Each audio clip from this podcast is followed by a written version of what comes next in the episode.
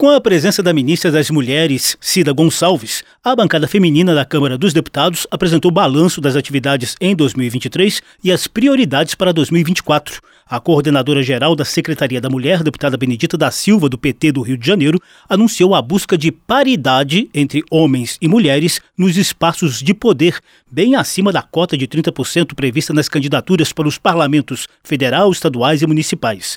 Elas correspondem a mais da metade da população brasileira, mas não passam de 18% da composição da Câmara, com apenas 91 deputadas federais. Combatemos a violência sim, mas sem perder de vista a necessidade de promover debates legislativos e de apoiar políticas públicas em saúde, educação, trabalho, igualdade salarial, pobreza menstrual, orçamento, cultura, de temas em que ainda precisamos construir um contexto de igualdade. Em ano eleitoral, a procuradora adjunta da mulher, deputada delegada Ione do Avante de Minas Gerais, promete apoio às candidatas a prefeituras e câmaras de vereadores, com foco no fim da violência política. O combate à violência política deve nortear a atividade da Procuradoria fortemente em 2024, por ser um ano de eleição municipal. A violência política é muito séria e ela está presente 24 horas. Segundo Ione, a Procuradoria da Mulher da Câmara dos Deputados vai manter ações itinerantes a fim de incentivar a criação de procuradorias semelhantes nos parlamentos dos estados e municípios.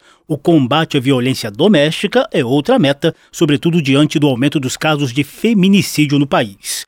A coordenadora do Observatório Nacional da Mulher na Política, deputada Iandra Moura, do União de Sergipe, também anunciou uma série de encontros voltados para as eleições municipais. Ela ainda informou sobre algumas discussões em curso com o Tribunal Superior Eleitoral sobre possibilidade de uso do fundo eleitoral para a segurança de candidatas ameaçadas de violência política e aperfeiçoamentos dos mecanismos de fiscalização do cumprimento das cotas de distribuição dos recursos de campanha e propaganda eleitoral. Segundo Iandra, o observatório também vai reforçar parcerias com universidades, o Ministério das Mulheres e a Agência Francesa de Desenvolvimento em breve, haverá o lançamento de painéis de monitoramento da atuação parlamentar na Câmara dos Deputados. É isso que o Observatório faz. Pesquisas que vão transformar em políticas públicas que sejam efetivas, que a gente transforme a realidade e o meio social que a gente vive. Outra prioridade da bancada feminina neste ano é a regulamentação da licença paternidade. No fim de 2023, o Supremo Tribunal Federal reconheceu a omissão do Congresso Nacional sobre o tema e fixou prazo de 18 meses para a aprovação de legislação definitiva. O tema já vinha sendo discutido em grupo de trabalho da bancada e será importante para combater desigualdades entre homens e mulheres no mercado de trabalho e na divisão dos cuidados com os bebês, segundo a coordenadora adjunta da Secretaria da Mulher, deputada Laura Carneiro, do PSD do Rio de Janeiro. Regulamentar a licença paternidade é dizer que nós, mulheres, temos que dividir com os homens o direito de ter os nossos filhos e dividir com os homens sermos produtivas e sermos empoderadas. Ao longo de 2023, a bancada feminina da Câmara aprovou 52 projetos de lei, dos quais 43 já viraram leis. A presidente da Comissão de Defesa dos Direitos da Mulher, deputada Leda Borges, do PSDB de Goiás, destacou outras 346 propostas apreciadas nas 56 reuniões do ano passado, além de audiências audiência de seminários sobre variados temas ligados ao universo feminino.